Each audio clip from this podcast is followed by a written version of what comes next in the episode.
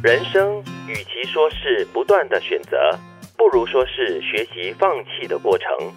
如何割舍，才能找到真正适合自己的道路？什么都不放弃，最后反而会一无所有。嗯，如果你不放下的话，你手上捧太多东西的话，你拿不到新的东西呀。嗯，我知道德明又在想到了自助餐了是吗？是以前我吃自助餐的话是什么都要吃的，结果就吃撑了咯，然后就要扶着墙这样子哈 走出去。这是是是新加坡人的恶性哦，就丑陋的面目。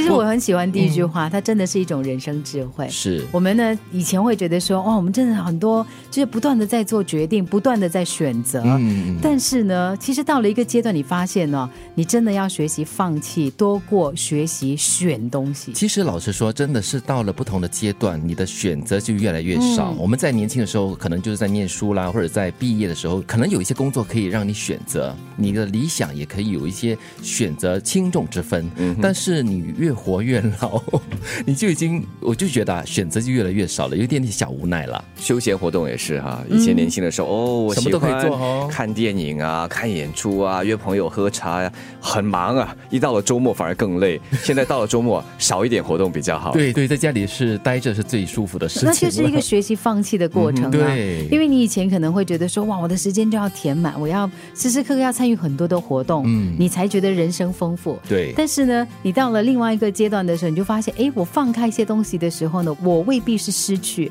我反而得到更多。嗯，再不然的话，朋友也是啊。以前呢，什么猪朋狗友啊，酒肉朋友，什么都有了。哎呦，那些看不出哦，那些以前是你朋友的人，现在会觉得很难过。没有，就是说，就是什么人，什么人都有，对不对？有熟的啦，或者是不熟的，你喜欢的，你讨厌的，为了要应酬还是什么样子，你都会呃。形象化的来说哈，就是我们以前会收很多人的名片。啊，我们会收很多人，然后我们会好像自己的通讯录上面要很多人这样子。对对对对对。那现在不需要了，慢慢剔除。有空的话就找一两个。那有时候他们找你还想，嗯，好，下次吧。我学我在学刘杰奇。哎，因为时间真的不多了嘛，对不对？越活这个时间越来越少了嘛。是珍惜啊，更多是珍惜和家人相处的时间。对，所以说，其实如果说我们呃人生是不断的选择的话，不如是学习放弃。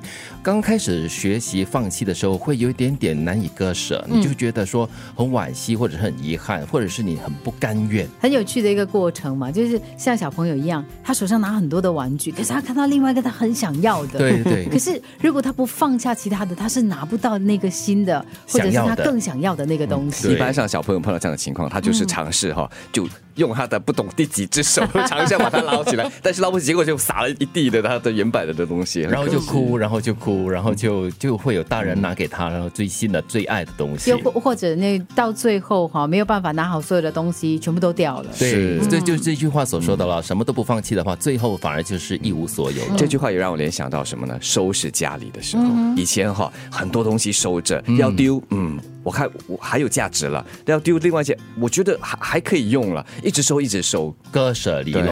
但是现在不一样了，丢这个丢啊，这个没用了丢，这个啊我有过吗？好像没用过嘞，收了那么久丢。对我我的朋友群中就有这样的一句话：买什么就丢什么。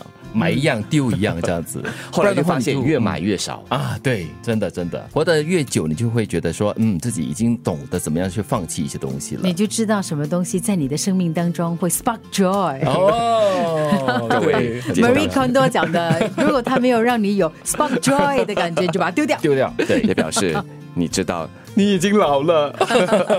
生，与其说是不断的选择，不如说是学习放弃的过程。如何割舍，才能找到真正适合自己的道路？什么都不放弃，最后反而会一无所有。